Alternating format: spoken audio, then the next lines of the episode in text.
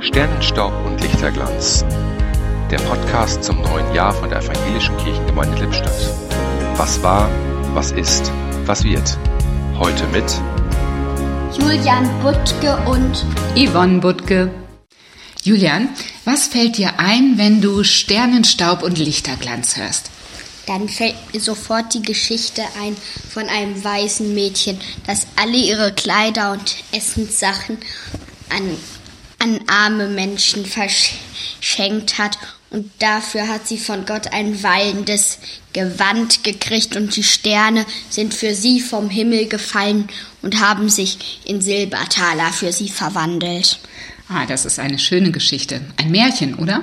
Ja, hat uns Rosmara mal erzählt. Sterntaler heißt das, glaube ich. Ja. Also, das ist wirklich eine schöne Geschichte. Liebevolle Taten verwandeln sich für uns in andere liebevolle Dinge.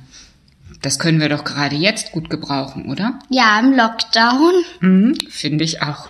Liebevolle Taten leuchten für uns wie die Sterne und verwandeln sich. Das ist doch eine schöne Idee für die jetzige Zeit. Ja, das finde ich auch.